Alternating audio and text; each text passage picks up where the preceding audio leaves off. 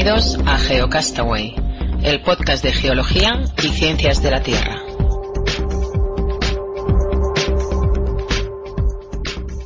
Hola, bienvenidos compañeros y compañeras de GeoCastaway.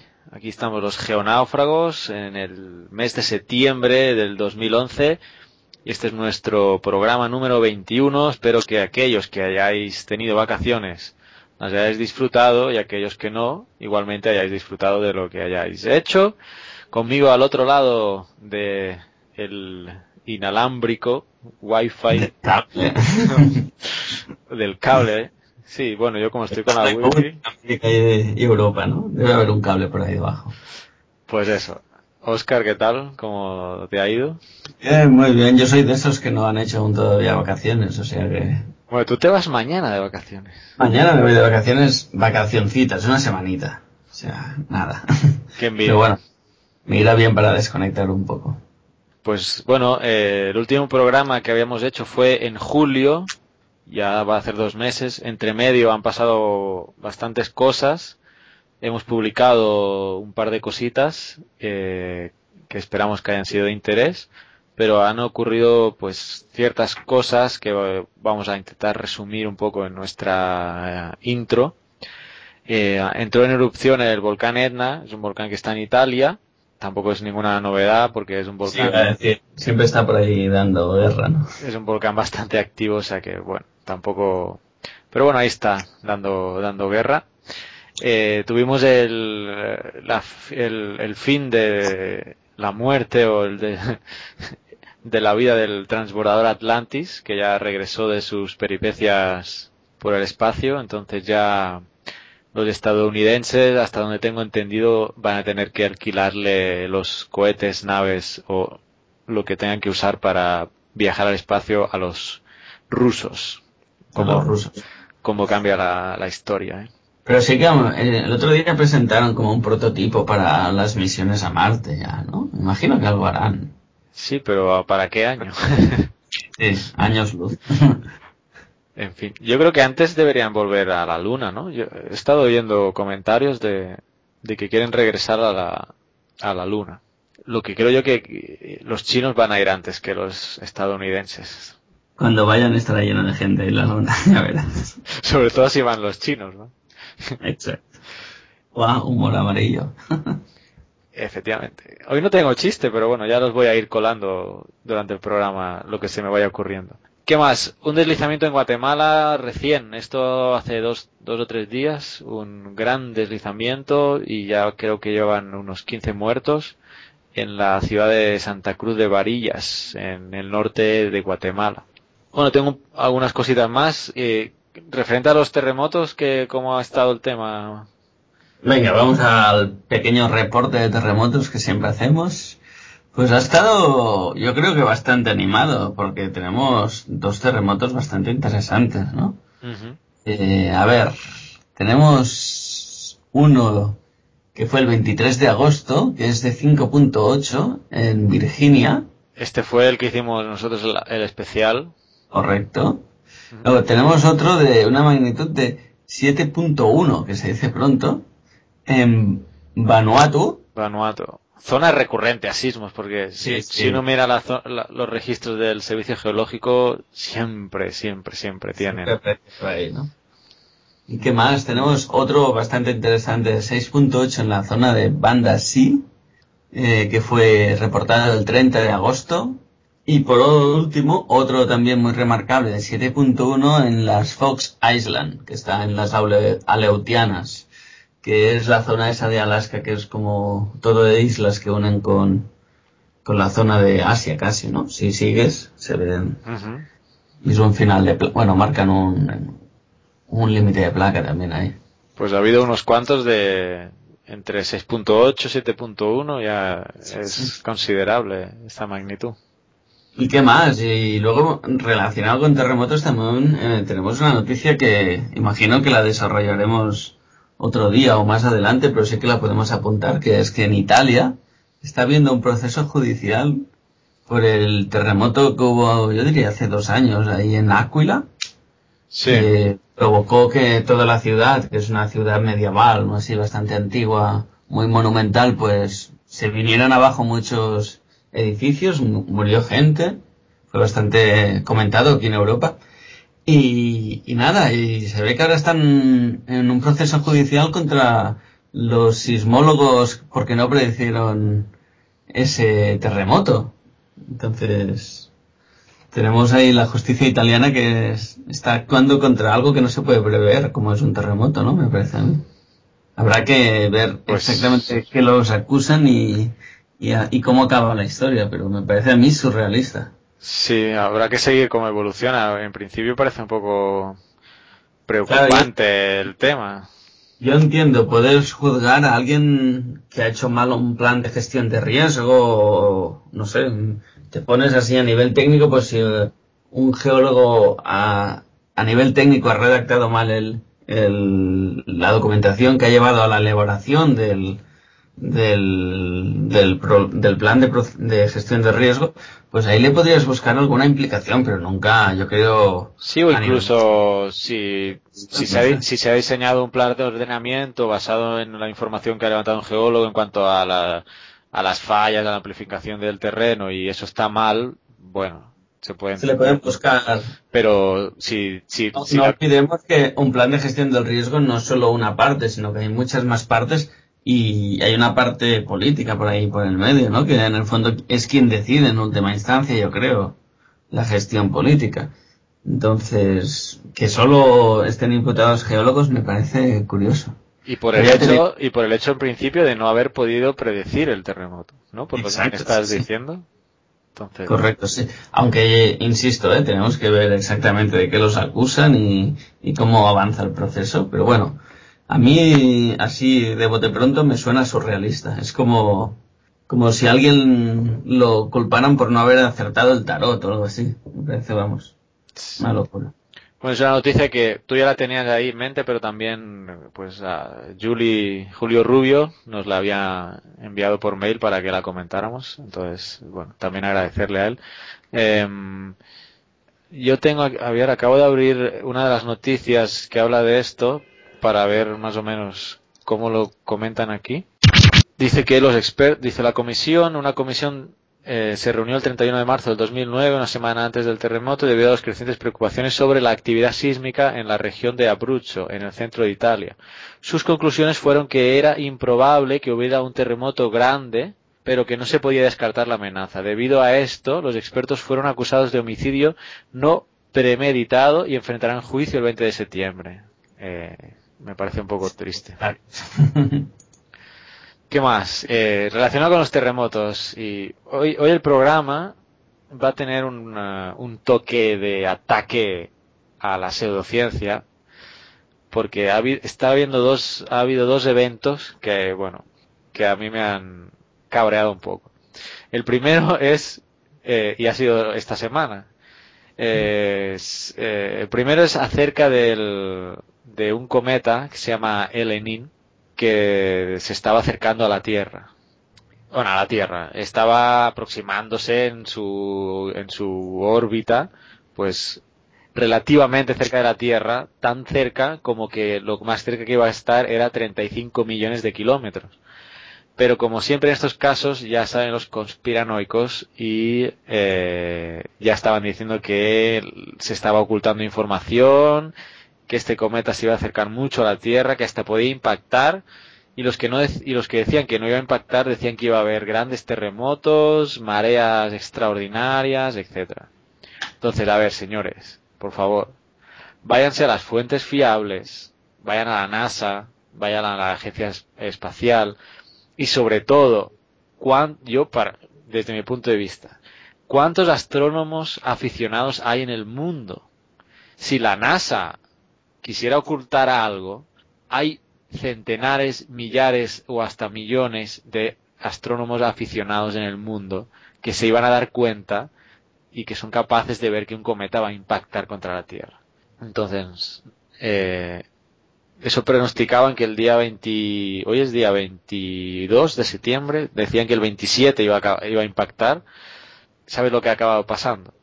Pues no. ¿Qué pasó? ¿Qué pasó? Pues que el eh, cometa Elenin ya en su trayectoria ha pasado su perihelio, que eso quiere decir que ha pasado su por, por, en su trayectoria por la, una por la zona más cercana al Sol y como los cometas son mayormente hielo y polvo estelar, pues se ha deshecho.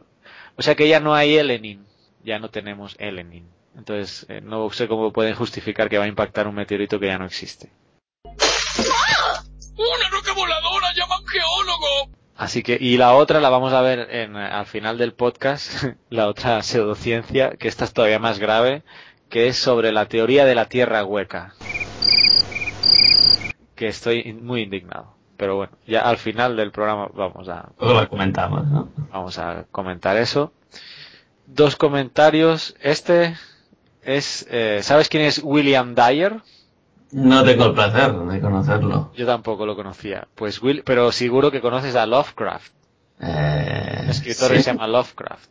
H.P. Lovecraft. Howard. Puede ser que lo conozca.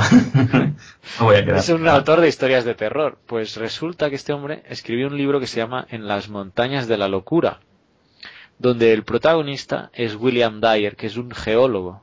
Entonces, esto es una obra de ficción, obviamente, pero eh, yo he estado escuchando los, los audiolibros, una parte del principio, y detalla muy minuciosamente, eh, con términos geológicos y, científicos, las características de una expedición eh, en la Antártida y cómo encuentran fósiles. Obviamente está basado en, en una novela, o sea, es una novela y son elementos de ficción. Pero describe muy bien la, una geología y, unos términos incluso de épocas geológicas, etcétera. Así que bueno, yo recomiendo que, que si podéis escuchar el, el audiolibro o compraros la novela o todavía mejor, que es lo que quiero hacer yo, conseguir la novela gráfica. Van a realizar una novela gráfica, un cómic, sobre, sobre esta, este libro de, de Lovecraft y hasta creo que iban a hacer una película para el 2013 o 2014. Estaremos pendientes, pero bueno. Se llama En las montañas de la locura de Lovecraft. Para terminar quizá la intro, ¿tú has visto el vídeo este que te estoy señalando en el guion ahora? No. ¿No lo Eh, viste? No. ¿Me lo has mandado? Yo creo que no me lo has mandado. ¿No? Porque Pues bueno, para quitarme la indi- que con el título yo pienso que lo hubiese leído. Vale. Bueno, lo hubiese visto. Pues para terminar la sección y quitarme la- el cabreo que llevo con estos de la pseudociencia, te lo, te lo, te lo voy a poner. Venga, va. Venga. Stan, ¿te encuentras bien? ¡Sí, eso creo! Oh, menos mal que está bien. Mira, es el geólogo municipal de Langley Falls. Es verdad lo que dicen de los geólogos. Son los hombres más guapos y atractivos.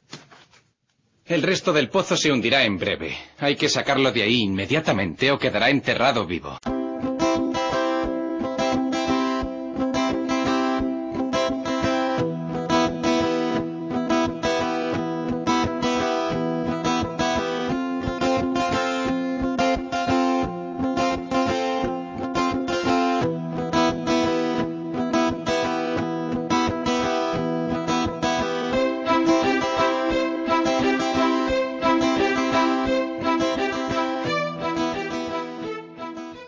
Bueno, pues empezamos la sección de noticias hoy hablando de piedras preciosas. Hablaremos de diamantes, porque se ve que traen noticias de las profundidades de la Tierra. En Brasil han encontrado un- en una mina de diamantes, pues una cosa bastante típica, que son eh, diamantes con impurezas, que eso quizás no os habéis fijado nunca, pero si miráis un diamante por dentro con una lupa, pues a veces os daréis cuenta que no son tan limpios como parecen o no brillan tanto como parecen. De hecho, que tenga impureza- impurezas más grandes, más pequeñas, afecta su brillo, aparte de la talla, y eso hace que tenga un valor u otro. Entonces, estos diamantes en con- concreto, debido a estas inclusiones que se llaman, pues no, no tenían demasiado valor. Pero se ve que a unos científicos sí que les ha llamado la atención. ¿Y por qué dirás? ¿Por qué?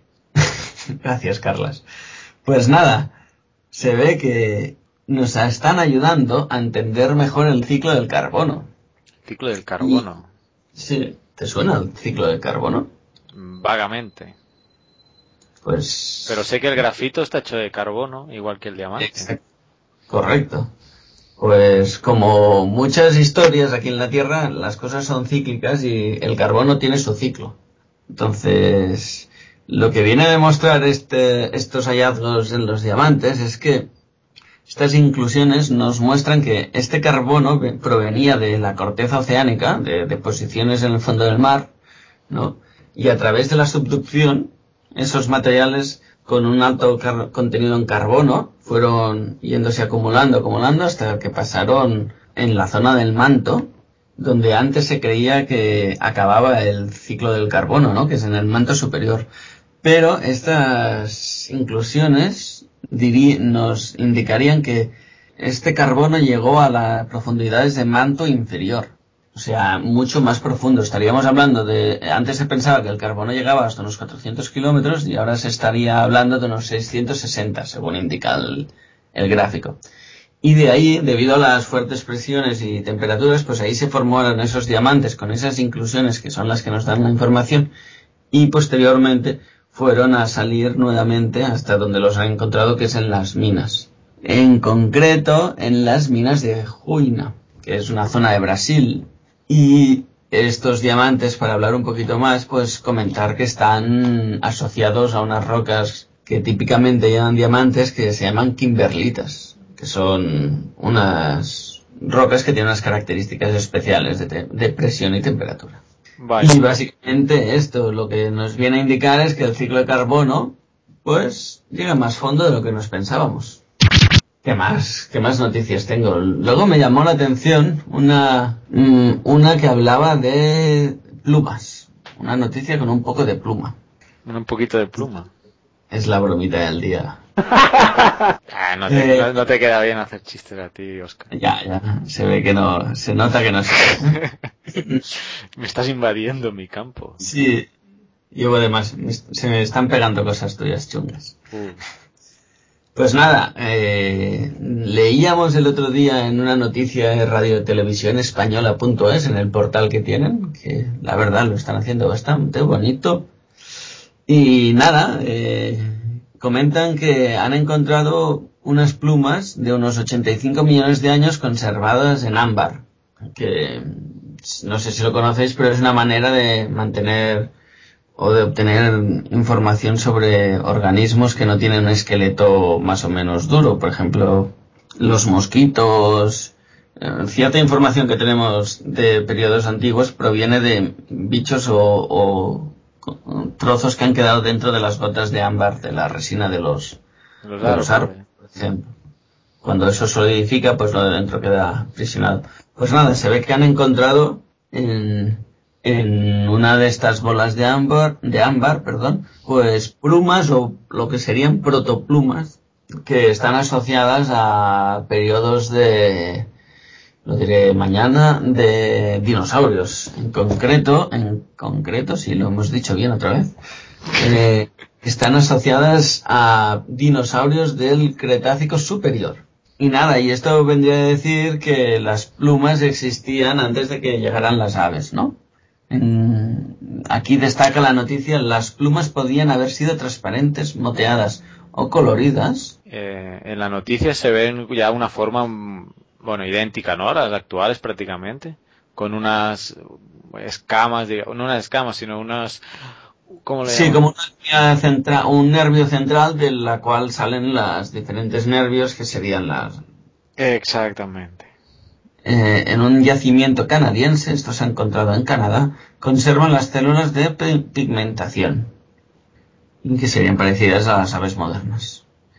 Y que más, que no se sabe qué plumas podrían haber sido de dinosaurios o de aves, pero reconocen que algunos de los filamentos de las protoplumas son muy parecidos a otros que ya se habían descubierto en dinosaurios no voladores.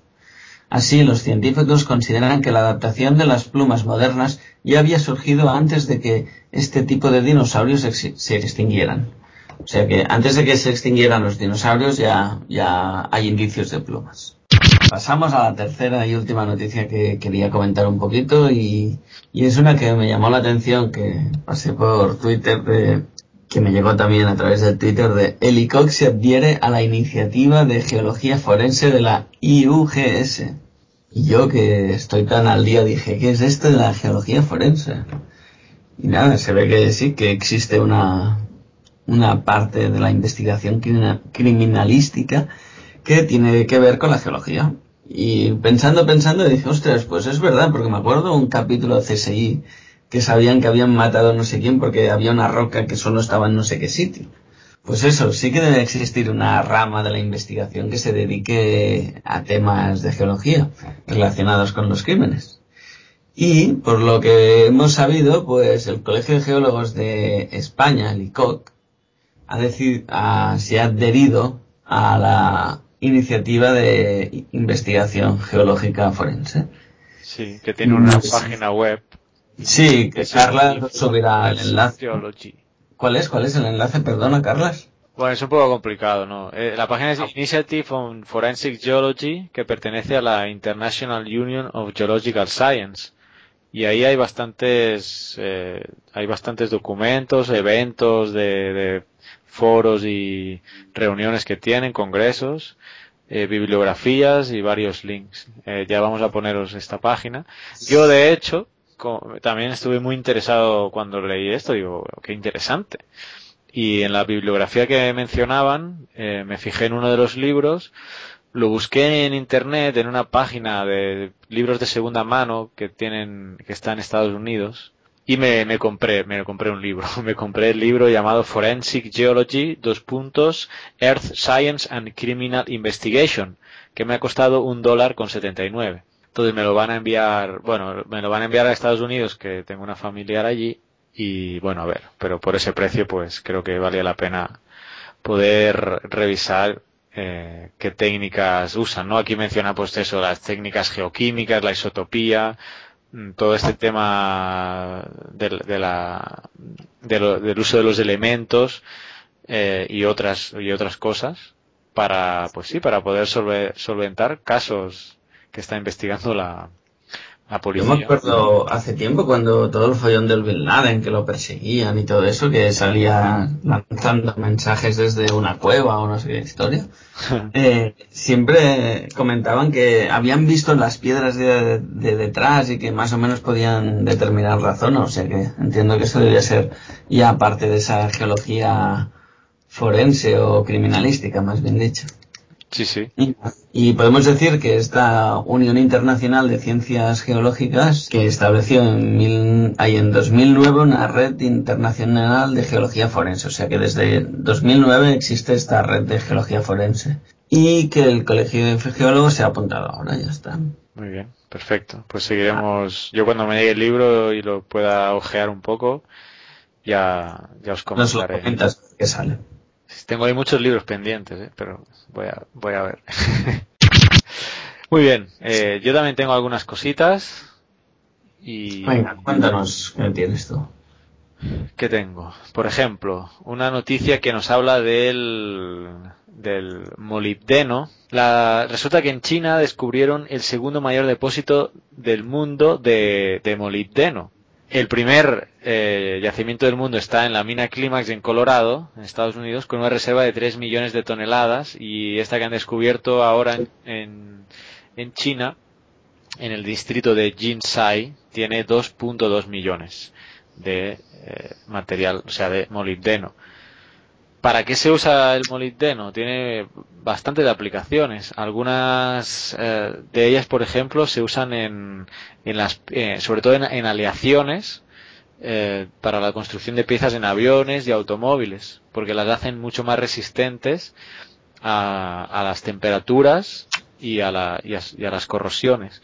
Igualmente, también se usa el molibdeno como catalizador en la industria petrolera, petrolera el molibdeno 89 se emplea en la industria de los isótopos nucleares. También se usan para los pigmentos, en pinturas, tintes, plásticos, etcétera. Eh, también se usa como lubricante eh, y otra serie de, usos como también en los transistores, por ejemplo. O sea, bueno, es, una, es un gran descubrimiento y que es un material que está muy inculcado, muy introducido en el día, el día a día de, del ser humano, ¿no? Otra noticia es que National Geographic va a rodar en Lorca y en otras partes de, Europa un documental sobre la historia geológica de Europa. Y van a ir a Lorca precisamente porque quieren filmar los efectos que tuvo el terremoto que pues bueno que recientemente ocurrió no el, el 11 de el 11 de mayo creo que fue entonces National Geographic este prestigioso canal de televisión de documentales aunque te tengo que decir que aquí en Latinoamérica pasan unos documentales de pseudociencia que me hacen tirar de los pelos pero bueno pero quién los pasa eh, National Geographic, sí, sí. ¿Ah, sí, también? Sí, sí, sí. Yo no sé la versión europea qué tipo de documentales pasan, pero aquí pasan no no documentales. Pues eh, ya te digo que aquí algunos de los que pasan son un poco, bueno, eh, de la fin del mundo y de los ovnis y uno se queda a cuadros, ¿no? De los mayas. Sí, por ejemplo, ¿no? Entonces te mezclan eso con otro documental de de, geología de la formación de la Tierra, como a lo mejor puede ser este, y dices, bueno, a ver, ¿qué me estás contando? En un documental me estás contando una cosa y en el otro otra. Como ves, un poco va de, va de pseudociencia este podcast, ¿eh? Pero no, no ha llegado la parte buena que, que nos la estamos reservando para el final. Eh, este, este mm, documental se va, eh, se va a llamar el nacimiento de Europa, The Birth of Europe, y está previsto que se estrene pues en el año 2012. Y se está rodando, como ya decíamos, en Lorca, pero también en otros sitios de España, como Sevilla, Gibraltar, y se van a desplazar también a Italia, Francia, Polonia, Suiza y Noruega. Así que, muy bien. Interesante y documental que, que vamos a ver cuando se publique. Bueno, otra noticia se titula Oro Cósmico. Eh, entonces, bueno, según un, recientes estudios pareciera ser que algunos metales tipo oro, plata y, otros pudieran haber llegado a la Tierra mediante el impacto de meteoritos hace 3.900 millones de años.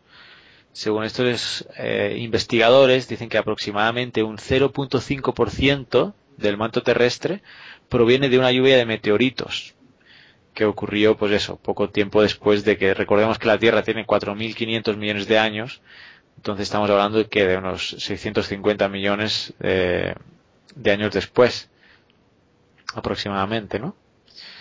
Eh, entonces esta lluvia fue lo que, en teoría, eh, trajo el 0.5% de los metales que se encuentran ahora en la corteza terrestre dice que esto lo han calculado a partir de, de un isótopo para probar esta hipótesis a partir del isótopo del tungsteno, que es un elemento que tiene un comportamiento similar a los metales preciosos y que va desapareciendo hacia el interior del núcleo.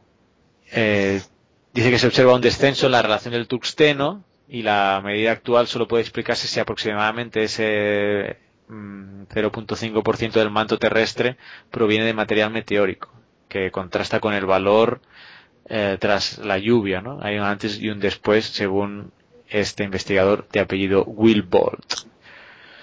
Pues eso, y si sumamos ese 0.5%, dicen que el planeta contendría 20 trillones de toneladas de materia extraterrestre.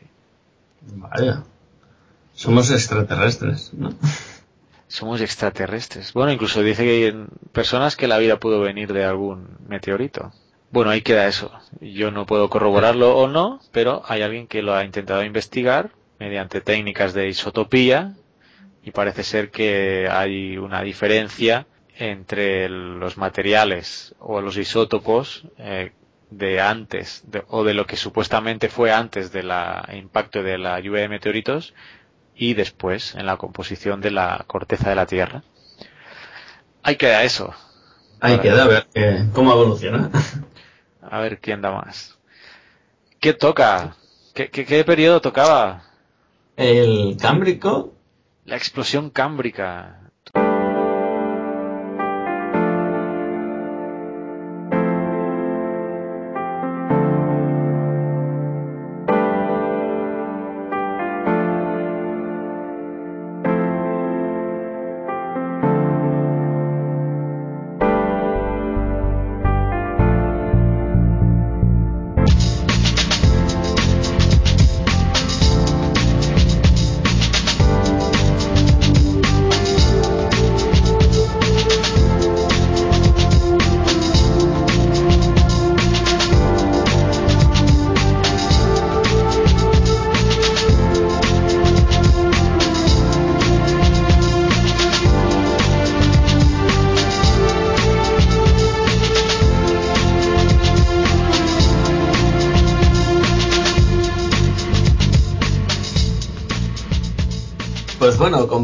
Viaje, hoy tocamos fondo.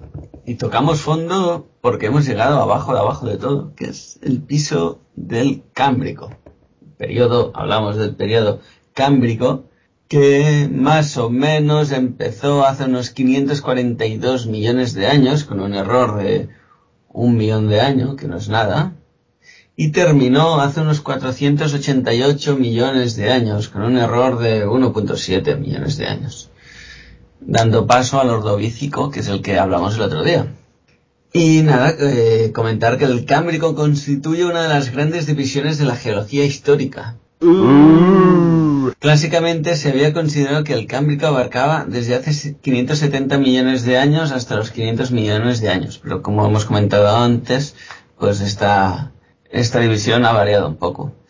Y este periodo recibe su denominación gracias al nombre de Cambria, que a su vez es la forma latinizada de Cimru, término que con que los galeses se refieren a su país, a Gales. O sea que tiene una referencia bastante clara con el país de Gales. ¿Y por qué? Pues porque fue precisamente en Gales donde se identificaron los primeros restos geológicos del Cámbrico. O sea que, como muchas veces en la historia de, de la geología, cuando se descubre una roca o se asocia un periodo de tiempo a una roca, normalmente se pone un nombre de la localidad o del país. Ya lo comentaremos más adelante cuando pasemos a subdivisiones. ¿Y qué más? Pues podemos comentar que en este periodo se produce una gran explosión de vida. Por primera vez en el registro fósil se distinguen organismos pluricelulares, más complejos que las esponjas o las medusas. Entre las criaturas del periodo se encuentran, por ejemplo, las algas verdes, de tipo Volvox, de apenas unos milímetros de diámetro, o también los trilobites, un famoso grupo de artrópodos que sobrevivió a dos extinciones. Durante el Cámbrico, aproximadamente 50 grandes grupos de organismos, lo, lo que llamamos los filos, los filums, surgen de repente, en muchos casos sin que existan precursores evidentes. Este súbito surgimiento de la vida recibe el nombre de explosión cámbrica y tres grandes eventos marcaron el límite del neoproterozoico cámbrico. Eh, estaríamos hablando de la posible extinción de la fauna ediácara, el incremento de la bioturbación en los sedimentos y la biomineralización generalizada de los invertebrados. Como siempre tenemos subdivisiones que nombraremos, pero ya entraremos más, a fondo en futuras emisiones. Pero bueno, la Comisión Internacional de la Estratigrafía, que algunas veces hemos comentado, pues reconoce cuatro épocas series y 10 edades o pisos dentro del Cámbrico. Distribuidos en orden de los más recientes o más antiguos serían el Furongiano, Serie 3, la Serie 2 y el Terreneuviano. Seguimos con los nombres divertidos, como podéis ver. Y nada, y no me pongo con los pisos porque ya sería muy pesado, pero bueno, hay eso, 10 pisos dentro de este periodo. Y nada, hasta aquí más o menos el pequeño resumen. Como veis, es una época donde sale mucha, mucha vida, muchos indicios de vida y sale esto que hemos dicho, la bioturbación de los sedimentos, que se incrementa mucho. Eso quiere decir que los sedimentos están alterados por procesos biológicos, de ahí el nombre de bioturbación. Y ya está, hasta aquí nuestro pequeño viaje hacia atrás. Ahora, con un poco de suerte, volveremos a subir para arriba. No sé si encontraremos mucha documentación sobre estos, las épocas y los pisos, pero bueno, intentaremos conseguir el máximo. De estos nombres raros. Sí, ahora entraremos en nombres muy raros y, y que será un poco denso, pero yo creo que puede ser interesante, ¿no? Bueno, ahí si alguien ve que es muy aburrido, que, que nos envíe un tweet o un mail o, o en Facebook, que nos avise y nos digan, Oscar, esto es un coñazo. No. Esperemos que no.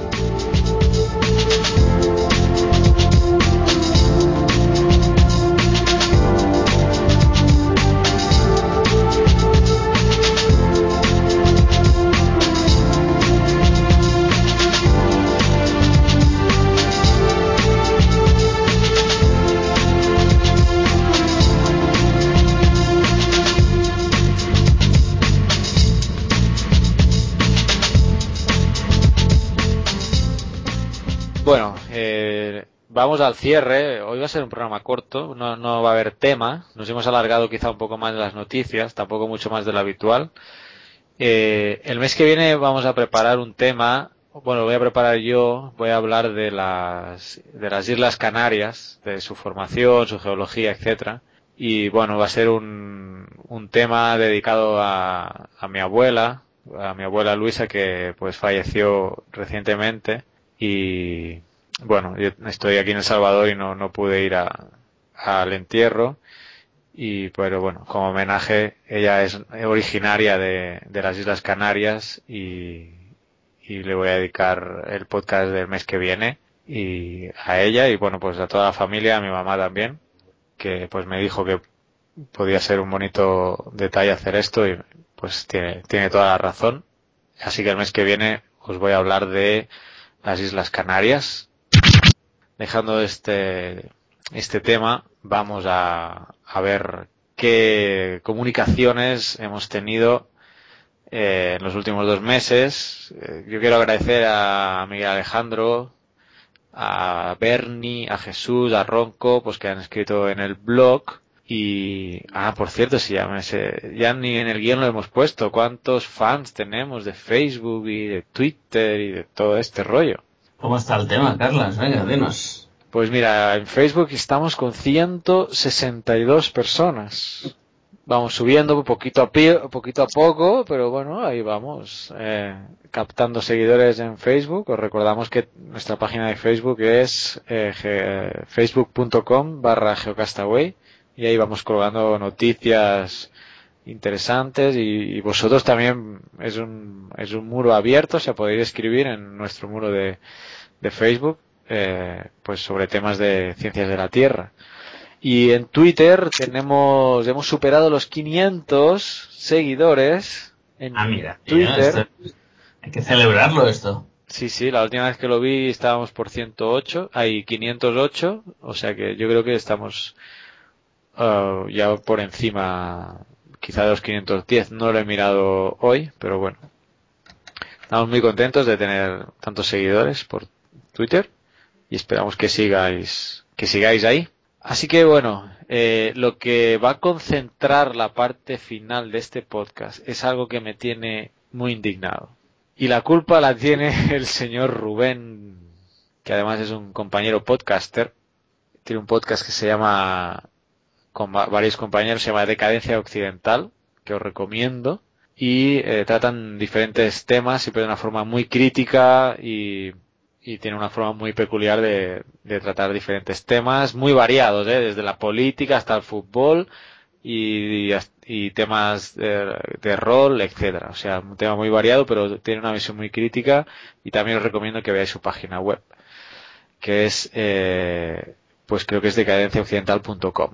Vale, ¿qué pasó? Pues nos envió un correo, eh, el señor Rubén, en que no sé de qué van a tratar el próximo podcast de ellos, pero eh, va a tener que ver algo con, con una página que se llama .com que yo no conocía, fíjate si era desconocida la página, donde se hablaba de la tierra hueca, la teoría de la tierra hueca, que yo no conocía para nada, no sé tú, Oscar. No, no. La Lo único co- hueco que conozco es mi cabeza, de momento. Pues eh, los de este mundo desconocido todavía la tienen más hueca, porque, bueno, yo cuando me envió la información eh, Rubén, pues vi un, un podcast que tiene este hombre, que no sé, no debería ni haber mencionado su página para hacer publicidad. Creo que voy a ponerle un pip, porque no, no, es que no me da la gana hacer publicidad de este personaje. Eh, pues, y había una ponencia de 50, mi- había un audio de 15 minutos y una ponencia de una hora con PowerPoint y todo, eh, explicando la teoría de la tierra hueca que, por desgracia, no es que se la haya inventado él. O sea, hay una gran masa de gente de, pues no sé, que, que cree en la pseudociencia, que cree en las teorías de la conspiración y que no tienen más que hacer que inventarse cosas supuestamente basándose en pues afirmaciones de carácter científico.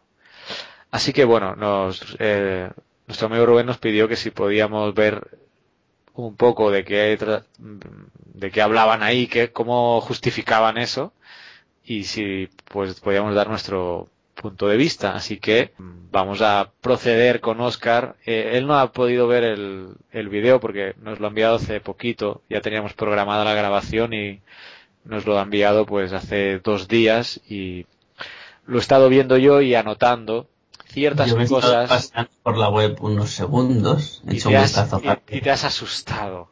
Ya me he empapado de todo lo que hay ahí. Entonces, la pseudociencia es, eh, es eh, un atentado contra el conocimiento.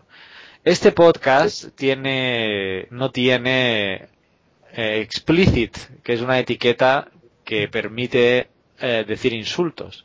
Entonces voy a intentar en mi total indignación no soltar ninguna mala palabra, porque la verdad eh, es un poco patético. Además, eh, los geólogos se ven directamente afectados por este personaje en concreto, pero por la propia teoría en general, porque está acusándonos de mentir, de falsear datos, de ocultar información. Eh, entonces, eso, yo como geólogo estoy terriblemente indignado. Ahí vamos. Eh, como esto se lo vamos a enviar, esto, esta parte la vamos a poder oír en su propio podcast porque le vamos a enviar esta parte de análisis un poco a ellos para que también la tengan en su podcast. Así que voy a intentar hacer algunas pausas en, o, con, con el propósito de poder hacer un mejor montaje y edición de este audio y podérselo enviar a ellos. ¿Qué propone la teoría de la Tierra eh, hueca? Pues como muy bien dice el nombre, la Tierra es hueca, por dentro es, eh, está en teoría, debe haber aire, tampoco lo aclaran muy bien, supongo que hay aire, pero es que las cosas no acaban ahí. Dice que la teoría de la Tierra hueca eh, tiene, su en- tiene sus entradas en el polo norte y en el polo sur, con, en unas aberturas que comunican al interior de esa Tierra hueca. ¿Vale? Bueno. Eh, luego, en sus explicaciones, este señor eh, dice que hay algún lugar en, en Brasil donde hay unas grietas o algunos, algunos agujeros enormes en Brasil, que supongo que serán algunas cuevas kársticas, no tendrá mayor explicación que eso. O Eh, quizás lo que hemos hablado hoy, las Kimberlitas con los diamantes. o por ejemplo las Kimberlitas. Dice el nombre él, pero no la, no la apunté. Eh, pues que en esas zonas también comunican con, con el interior de, la Tierra, con esta Tierra hueca. Pero esta parte la obvian mucho luego en, esto lo mencionan en su audio, pero lo obvian en la parte de la presentación, porque parece ser que mm, no les cuadraba muy bien y les quedaba mejor decir que solo se podía entrar por el polo norte y por el polo sur. Muy bien, dentro de esa tierra hueca hay continentes, ríos, mares y océanos, igual que en la parte externa de la Tierra. Y hay gente viviendo también ahí, ¿eh? Y lo que es peor de todo.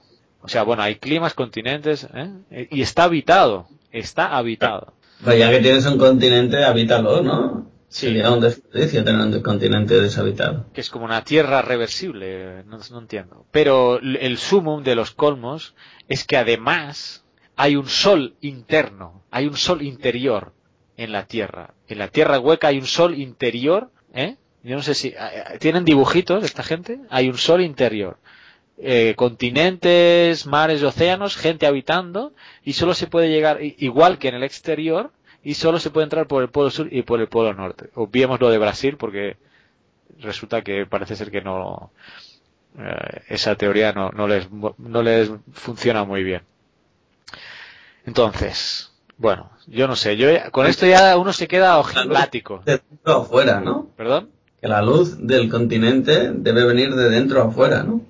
Como deben ser Sí, o continentes. sea, no sé o sea si hay un sol ahí dentro eh, deben estar refritos esa gente que vive ahí Hombre, sí que podemos hacer la analogía de que hay un núcleo interno de la Tierra que una parte es líquida, ¿no? Y al ser líquida debe estar calentita y debe tener un color. ya pero es que ellos dicen que está el eh, aire o sea es hueco no hay nada Es- imaginemos que re- le hacemos la corteza terrestre que nosotros conocemos la, Como una la- revertimos y entonces los que estamos aquí quedamos del otro lado y nos queda también una parte de aire encima y, y veríamos el sol interno en la Tierra. La verdad, no me intentéis preguntar, eh, Si lo explico mal es que no lo he entendido y con razón. y básicamente siempre debe ser de día. Eh, básicamente debe ser de día y bueno. Palo, no puedes ir a dormir, tío. Pero lo, lo, mejor es que no sé qué dimensiones deberían tener ese, ese sol interno, pero bueno, supongamos que es como la dimensión del núcleo. Sí, hagamos sí. Eh, resulta que no puede haber un, un, una estrella de ese tamaño, por la, yo no soy astrónomo, pero es eh, la cantidad de helio y de hidrógeno que se necesita para, para quemar y generar, eh, para ser una estrella, necesita una masa que no, no puede ser la que supuestamente es el Sol interno. No sé si me explico. Te explicas, te explicas.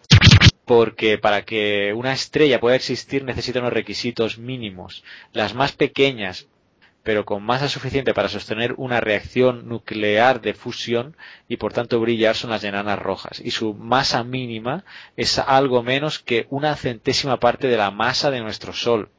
Y esto eh, y además o gravitatorio, porque una, las enanas, las estrellas enanas, si no recuerdo mal, tenían campos gravitatorios brutales, o sea que deben... Sí, sí.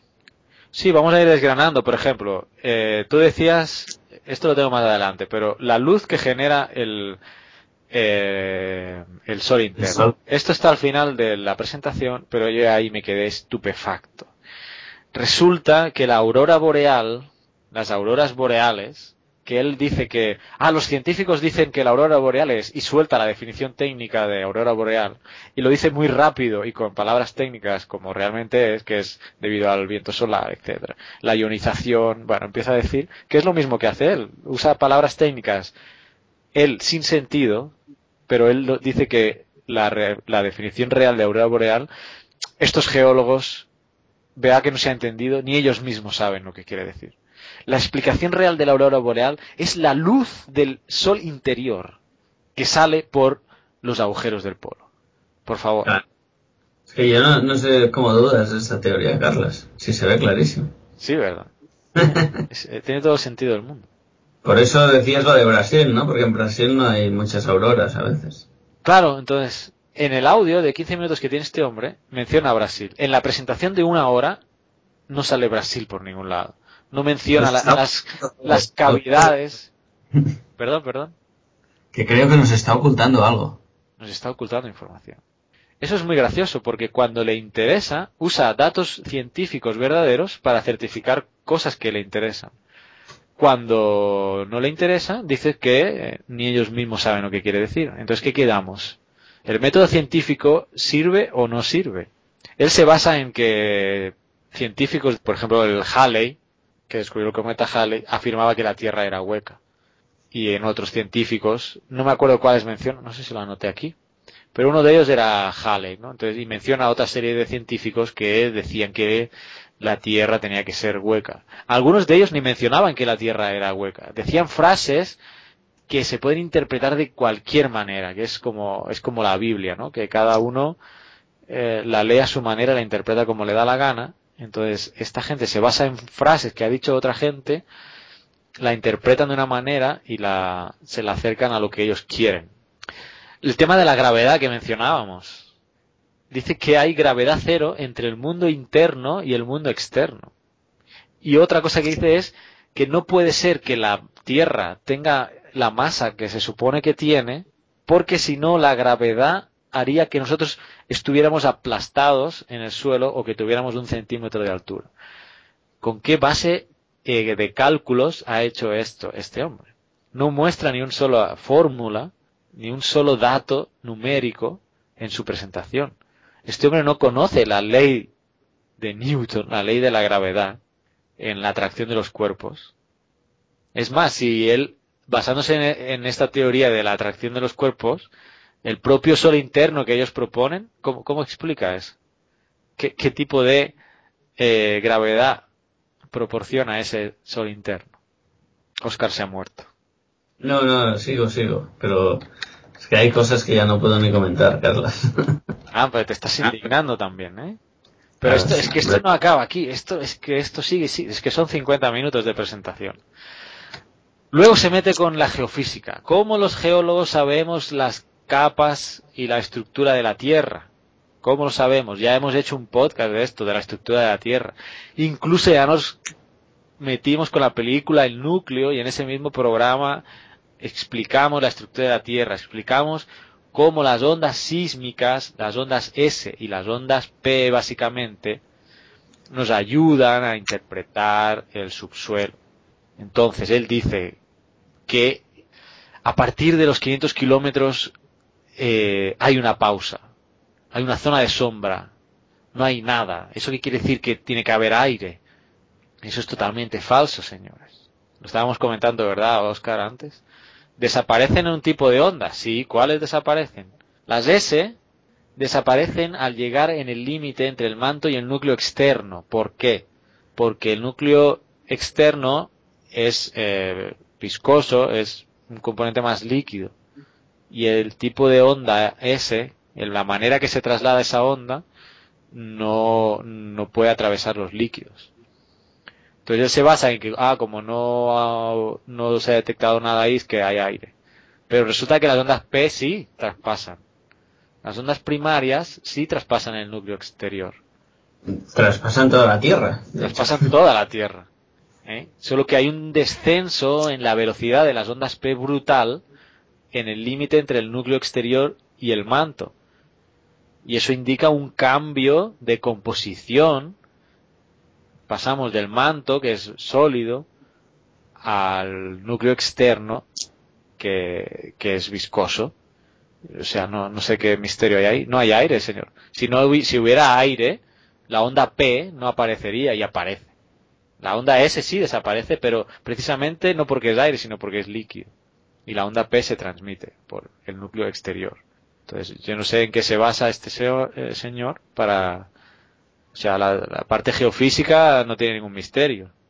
La zona de sombra que se, sí hay una zona de sombra no en el interior de la Tierra, sino en la, en el recibimiento, en, el lado opuesto de la Tierra de donde se generó el sismo, pero eso es producto del propio desplazamiento de, y, refracción de las ondas. Las ondas, correcto. No tiene más misterio. Eh, en fin, eh, igualmente, esas zonas de sombra queda, queda, queda zona de sombra para un evento sísmico en concreto. Pero al realizarlo en toda la superficie de la Tierra, esas zonas de sombra eh, varían. O sea, no una zona de sombra no es eternamente zona de sombra. Es zona de sombra depende de donde se ha em, emitido el, el, foco. Sí, dependerá siempre de la posición del foco. Sería la zona opuesta del foco, por las antípodas del foco, ¿no? Por decir algo. Sí, o sea, tampoco es cierto. Em, ¿Qué más dice por aquí? Ya hemos, eh, ya hemos visto, ¿no? El tema de la gravedad no, no, no cuadra. El tema de la geofísica no cuadra con, con, la realidad. El tema del gradiente. El tema del gradiente geotérmico. Él, él, eh, él tiene un error. Él dice, aunque al final multiplica bien, pero tiene mal el concepto. Dice que cada 30 kilómetros varía la temperatura 10 grados centímetros. Eso es falso la temperatura varía 30 grados centígrados por kilómetro solamente en la corteza. Él extrapola ese gradiente que solo es aplicable a la corteza a toda la profundidad mm, desde la corteza hasta el núcleo, que son 6.500 kilómetros. Entonces, esa relación que hace él, sí es verdad. Él dice, bueno, los datos que da él son falsos, pero asumiendo los 30 grados al cada kilómetro, ciertamente habría un gradiente de una temperatura de 220.000 grados centígrados en el núcleo. y eso no, no es verdad. O sea, no, no podría ser verdad porque eh, estamos hablando de temperaturas próximas a la superficie casi del Sol. Solamente que él no puede hacer esta extrapolación porque la, el gradiente es mucho mayor en la parte de la corteza para luego generar una curva de descenso en el que llega a los 7000 grados centígrados aproximadamente en el núcleo. Sí, lo que tenemos que tener claro es que no es una relación lineal como parece ser que aplique este señor, sino que se trata de un, una curva exponencial, no, pero bueno, que no, no tiene una relación lineal. Sí, es una curva que si, si ploteamos eh, profundidad con, con gradiente, pues empieza muy vertical, que sería un gradiente bastante elevado, y luego se va inclinando y haciéndose un poco horizontal, ¿no? Pero, ¿y esto por qué? O sea, esto tiene una explicación. La calo- el calor de la Tierra viene de los materiales radioactivos que se están desintegrando. Es una fuente de calor la radiación. Y si no, que se lo pregunten a la gente de Chernobyl o a la gente que está en contacto con material radioactivo. ¿eh? O, cualquier ingeniero que trabaja en una central nuclear, para, no hace falta ir a una catástrofe. Entonces, ¿dónde se concentran esos materiales radioactivos? Se, se concentran en, en la corteza, básicamente, en la corteza y la parte superior del manto, Sí, lo que cono- conocemos como astenosfera. que es precisamente donde el gradiente es mayor. A medida que nos vamos hacia el núcleo, estos materiales radioactivos no tienen tanta presencia y el gradiente disminuye. Eh, simplemente, no, no hay que darle más, más vueltas. Es más, es que, y volviendo a la teoría anterior de ellos, ¿qué, ¿cuánta temperatura debería haber entonces en el núcleo si, si es que hay un sol? Si es que me estás diciendo que hay un sol, ¿cómo puedes criticar que hubiera 220.000 grados centígrados con un gradiente lineal que es mentira, pero tú lo estás criticando, pero a la vez dices que hay un sol interior? No es que no tiene sentido. No lo tiene para mí. ¿Cuánta temperatura tendría, cuánta temperatura tendría que tener ese sol que ellos están proponiendo? Si es que ahí tenía que estar todos achicharrados, esos habitantes de la Tierra interior. Del mundo interior, ¿no? En fin. Eh, los- las auroras boreales ya lo hemos comentado. Ah, eh, quizá no me voy a extender más porque si no este audio les va a salir muy largo a ellos también. Ellos hablan de que los volcanes no empiezan más allá de 30 kilómetros su actividad magmática. Si la actividad fuera 6.000 kilómetros, esa fuerza no dejaría nada vivo en su superficie. No sé de dónde sacan esos datos. O sea, 6.000 kilómetros. ¿Quién le ha dicho que a 6.000 kilómetros se genera el vulcanismo? No sé. Sí, no.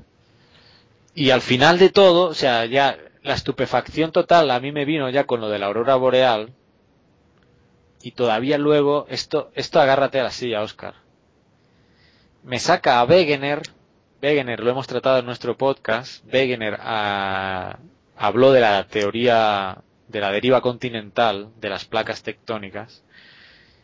Pero resulta que no es la dinámica en las, en las zonas de dorsal, que es donde sale el material nuevo que genera la, la corteza, ni las zonas de subducción, las que están moviendo las placas. ¿Sabes lo que es?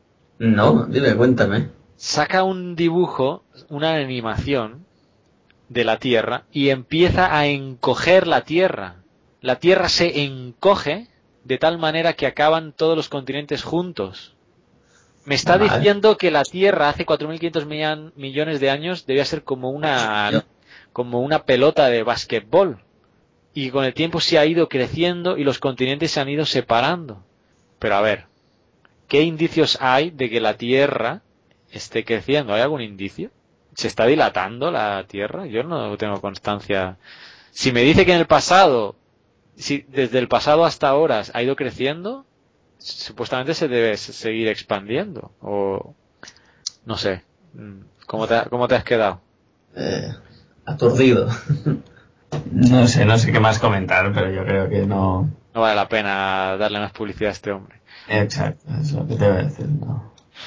Bueno, compañeros de, de Decadencia Occidental, no sé si va a salir muy largo este audio, ahí lo cortáis y lo montáis como queráis. Hemos intentado eh, explicar alguna o desmontar algunas de las teorías que ellos proponen. Se- me he dejado algunas todavía, pero bueno, ahí queda. Espero que os haya servido de ayuda. También podéis mencionar al Stepti-Radar, que mm, habla también él de este tema en un, en un post y en un podcast bien interesante. Y bueno, por nuestra parte, un saludo y, y- y hasta la próxima, compañeros de Decadencia.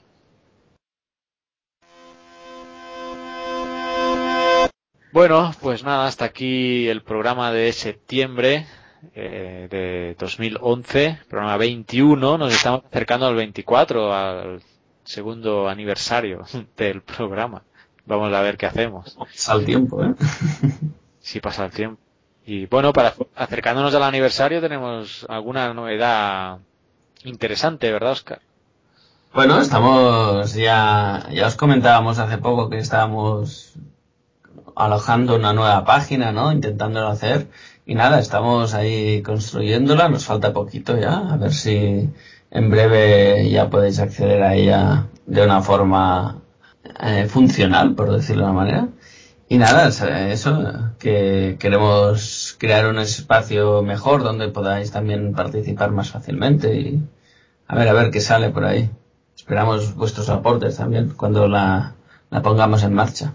Sí, de hecho está activa ya, pero todavía está en pañales. No sé si Sí. ya saben, creo que ya saben el dominio, ¿no? Tampoco. Sí. Bueno, si no es fácil, ¿no? geocastaway.com es lo más básico del mundo. Pues ahí Pero bueno, si, si la visitan verán que aún está muy básica y que eh, están habiendo cambios continuamente, o sea que Sí, no, no hay contenido, o sea, básicamente todavía no hay contenido. Y tiene un apartado de, de sugerencias, que ahí si que vosotros, ahí si nos quieren aportar algo, pues ahí ya, ya está puesto. si queréis eh, aportar alguna sección, algún apartado, algún módulo de, de- que os interesara te- para una página de este tipo, ¿no? Ah, pues me gustaría que, hubiera una sección que pudiéramos eh, chatear, yo qué sé, por, decir algo, ¿eh? Entonces, pues lo podéis poner ahí y, y ya, pues nada, y la gente puede votar, también lo vamos a valorar nosotros. Ya tenemos un diseño más o menos de qué, lo que, es lo que queremos poner y tener, sobre todo en función de, de vuestra participación, va a ir la cosa. Pero siempre hay, hay ideas nuevas y que serán bienvenidas que, y las podéis poner ahí en, en la pestañita que pone sugerencias.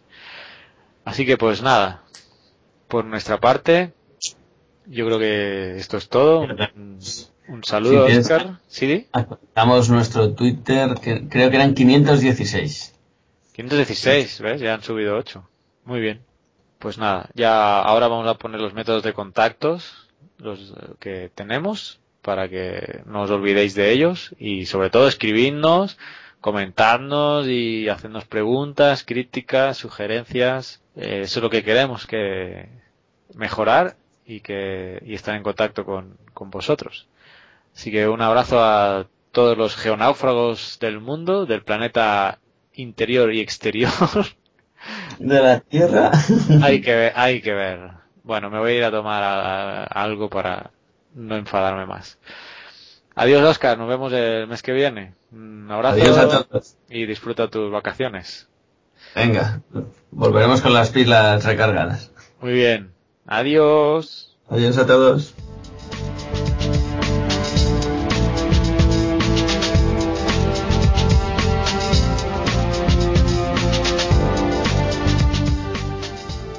Envíanos tus comentarios, sugerencias o preguntas a geocastaway.gmail.com o puedes escribirnos en nuestra web geocastaway.blogspot.com.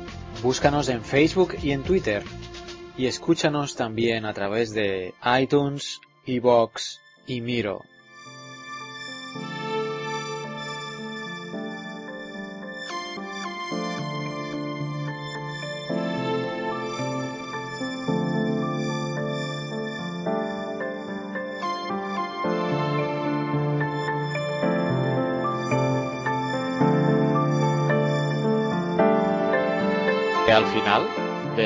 Presentación dice tengan la mente abierta, no dejen que les engañen.